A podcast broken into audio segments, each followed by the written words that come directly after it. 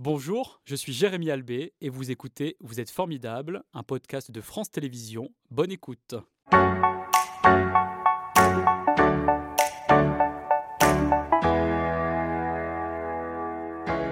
Bonjour Anaïs, c'est un plaisir de vous recevoir de nouveau, j'ose dire, dans cette émission. Vous êtes formidable, vous étiez venu euh, au printemps euh, dernier. Là, vous êtes euh, présente à l'occasion bien de la semaine de lutte contre l'illettrisme qui commence dans quelques jours, le 8 septembre. C'est la dixième édition jusqu'au 15.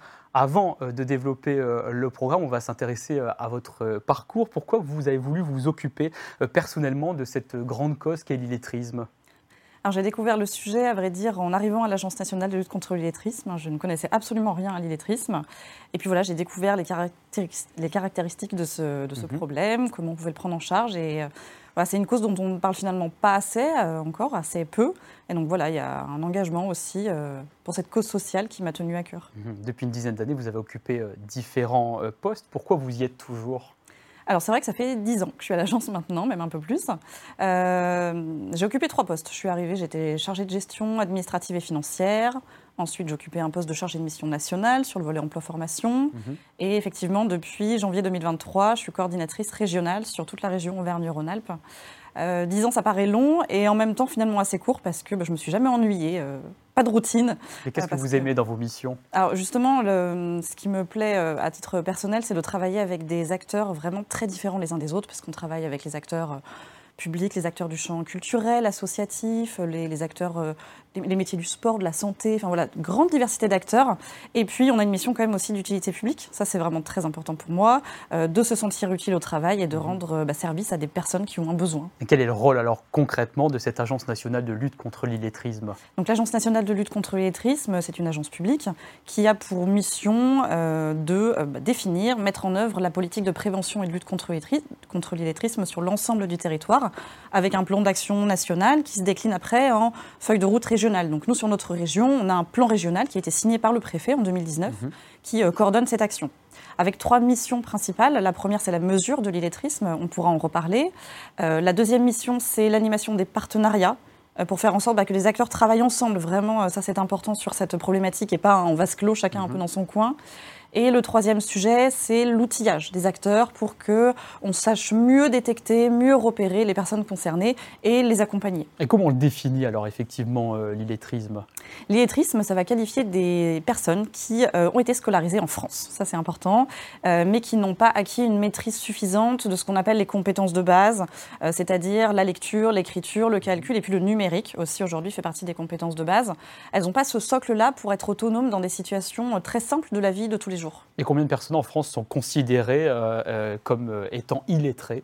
On a 2,5 millions et demi de personnes au national, adultes, âgées de 18 à 65 ans, ce qui représente 7% de la population adulte. C'est quand même beaucoup. Hein. C'est un chiffre élevé, alors qui baisse, oui.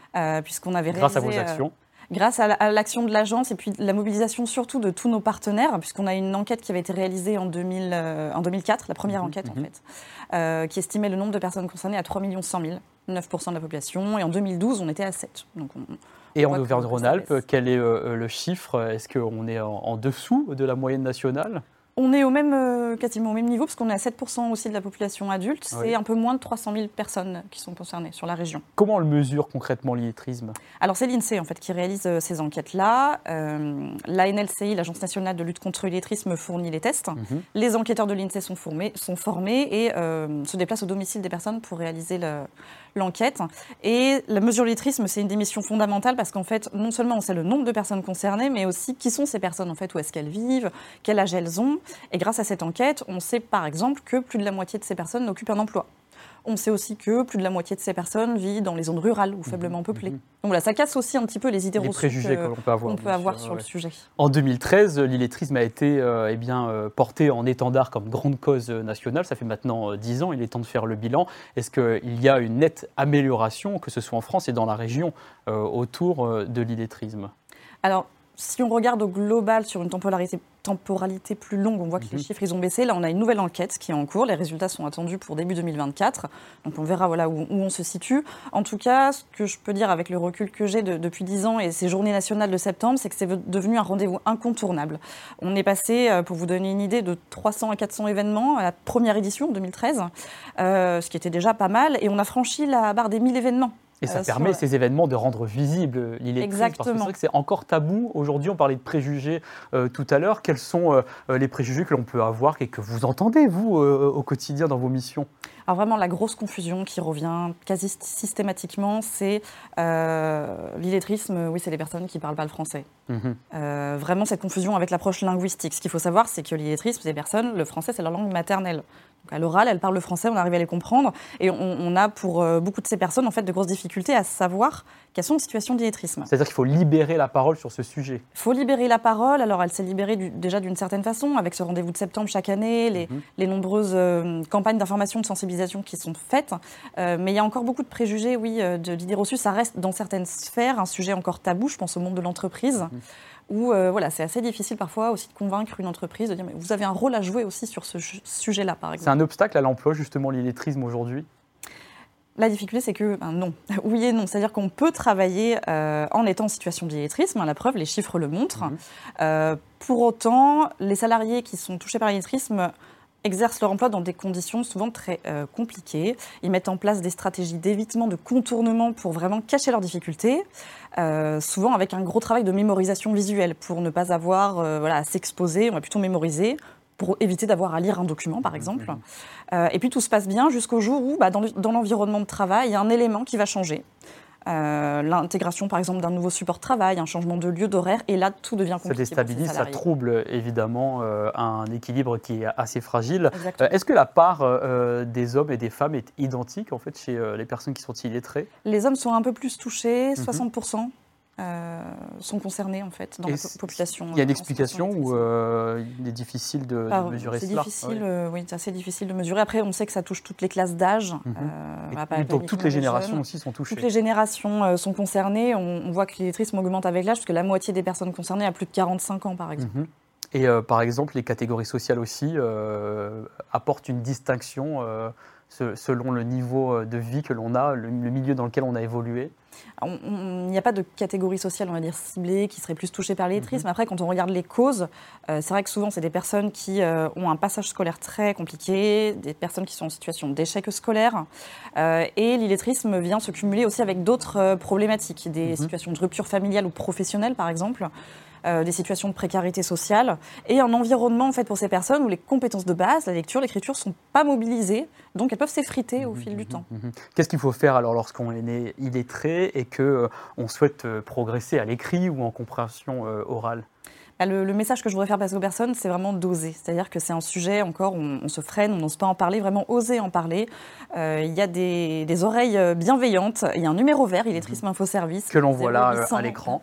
11 10 35, euh, où vous trouverez une oreille attentive et surtout des solutions parce que les personnes en situation d'illettrisme ont tendance à croire qu'elles sont isolées, qu'elles sont seules dans cette situation, alors que non, on voit qu'elles sont nombreuses, a Et comment on peut les aider existent. Alors là encore, j'invite le- les, personnes de, l'entourage, ou voilà, vous avez dans, votre entourage peut-être une personne en difficulté, à appeler ce numéro, ce numéro vert pour connaître vraiment les solutions de proximité de votre territoire qui pourront, euh, qui pourront en fait répondre à vos besoins. Mhm. C'est-à-dire en Auvergne-Rhône-Alpes, quels sont les acteurs avec lesquels vous, euh, vous travaillez pour euh, réduire euh, ce pourcentage de personnes illettrées euh, sur le territoire? Alors, on travaille avec une très grande diversité euh, d'acteurs, acteurs du champ éducatif, pour prévenir justement l'illettrisme dès, dès le plus jeune âge. Euh, on on s'adosse aussi sur le- l'expertise et le travail des centres ressources illettrisme. Donc, c'est eux en fait qui, euh, qui sont derrière le numéro vert. Euh, on travaille avec ces acteurs-là qui ont une très bonne connaissance des associations, des centres de formation locaux en fait qui accompagnent les personnes. Et qu'est-ce que vous allez proposer durant cette semaine? Je le rappelle, qui commence euh, dans quelques jours, le 8 septembre jusqu'au 15 septembre, partout en France. Et donc là, on va s'intéresser un peu plus au programme régional. Alors, on a vraiment une grande diversité. C'est ça qui est assez euh, incroyable aussi la semaine des Journées nationales d'action. C'est qu'on peut avoir des euh, matinales d'entreprise, on a des euh, journées portes ouvertes, on peut avoir aussi des ateliers. euh, euh, un organisme, je me souviens, il y a quelques années, avait organisé un escape game. On a Mhm. des soirées débats, des projections de films suivies de débats avec des invités. Donc, c'est vraiment une grande diversité d'événements avec le programme qui est à retrouver sur le site illettrisme Trait-d'union-journée.fr, exactement. exactement. On va la voir au bas de l'écran, c'est important d'aller le voir parce qu'effectivement, il y a le programme à la fois régional mais aussi euh, national. hein. Quels sont les enjeux de ces prochaines années? Parce que vous parliez tout à l'heure euh, d'une enquête qui est en cours, euh, mis à part de faire baisser euh, le pourcentage de, de personnes illettrées en France, est-ce qu'il y a d'autres enjeux? Alors, les- effectivement, les résultats de l'enquête, ils sont vraiment très attendus par nous, par nos partenaires aussi, pour voir s'il y a des réajustements effectivement sur nos Mhm. priorités à, à mettre en place. Euh, je dirais qu'il y a quand même deux priorités, quoi qu'il en soit, qui, qui sont vraiment à, à renforcer peut-être. C'est déjà la, la professionnalisation des acteurs. Il faut qu'on sache mieux repérer très tôt euh, les personnes en difficulté pour éviter de Mhm. les perdre après et aller davantage vers ces personnes-là. Euh, et puis la deuxième euh, priorité, le deuxième enjeu, c'est de faire connaître l'outillage parce qu'il y a pléthore d'outils, de ressources aujourd'hui pour accompagner ces personnes qui ne sont pas toujours Mhm. connues. Donc c'est vraiment voilà, de renforcer la, la communication et l'information vers les euh, outils auprès des personnes qui veulent agir. Et votre site internet est riche de tout cela, c'est anlci.gouv.fr. Vous restez à mes côtés. Anaïs, maintenant on va en savoir un peu plus sur vous. Et oui, Anaïs, c'est une nouvelle séquence, vous le voyez maintenant un peu tamisée dans Vous êtes formidable, où on souhaite en savoir un peu plus sur nos formidables invités. Première question, quel est euh, le lieu dans la région que vous affectionnez? Parce que vous vivez ici sur le territoire. Alors j'ai choisi la ville d'Annecy euh, pour la beauté de- du lac, des montagnes, et puis aussi parce que ça me rappelle un petit peu mon enfance, puisqu'avec mes parents, euh, bah, on allait chaque année quelques jours à Annecy euh, en redescendant de la montagne, on passait nos vacances d'été, et donc voilà, ça me rappelle un petit peu mon enfance, et c'est une ville que je trouve vraiment très jolie. Très joli, avec un patrimoine remarquable comme on le voit sur cette photo. Comment vous qualifiez votre lieu de vie aujourd'hui? Alors moi j'habite au nord de Lyon. Mhm. Donc euh, entre ville et campagne, Euh, je suis à la fois proche de Lyon, le lieu où je travaille, mais aussi proche des vignes du Beaujolais, donc un cadre plutôt sympathique. Et quelle est la première chose que vous faites euh, le matin dans ce cadre sympathique Alors j'ouvre mes volets et je regarde la météo. Vous aimez bien savoir quel temps il va faire le matin, mais pour quelle raison finalement Pour la tenue que vous portez? Alors oui, et puis voilà, ça, ça me fait du bien de, de regarder le, le ciel, le soleil qui se lève le matin, Mhm. c'est chouette. Et quelles sont les autres fantaisies que vous autorisez au quotidien? Alors moi j'ai gardé un petit peu mon âme d'enfant, donc j'aime bien, bah, voilà, maintenant je suis maman en plus, donc euh, faire de la balançoire, sauter du- sur, un trampoline, voilà, c'est Ça vous fait une rêver petite fantaisie. Mhm. Il y a d'autres choses aussi qui vous font rêver?